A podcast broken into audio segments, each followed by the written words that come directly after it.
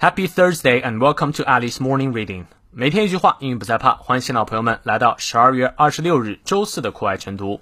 今天这句话来自于 Theodore M. Hesburgh，谢奥多·赫斯伯，他是一位美国牧师，曾任圣母大学校长长达三十五年，也是历届任期最长的校长。他说：“The very essence of leadership is that you have to have vision. You can't blow an uncertain trumpet.”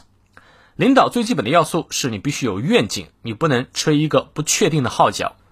你是否理解正确了呢？我们来逐词看一下。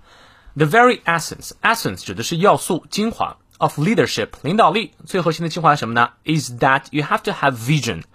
have to 必须有，have vision，vision 就是愿景啊。你能够领导你的下面的人朝某个方向去努力，你得告诉大家往哪里去走，你必须有这个才能当一个领导。You can't blow an uncertain trumpet。blow trumpet. 指的是号角的意思，blow 就是吹，uncertain 就是不确定的，你不能吹一个不确定的号角，大家都不知道应该往哪去走，你就没有办法做领导了哈。让我们来看一下其中的发音知识点，the very essence，essence 用于在前，of leadership，leader 这里是长一，而后面的 ship 是短一，leadership。is that you have to have vision. Vision 重音在前。You can't blow an uncertain trumpet. 好，我们从头到尾过三遍。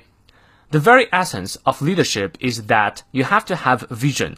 You can't blow an uncertain trumpet. 再来一遍. The very essence of leadership is that you have to have vision. You can't blow an uncertain trumpet. 最后一遍.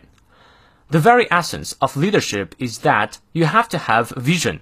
You can't blow an uncertain trumpet.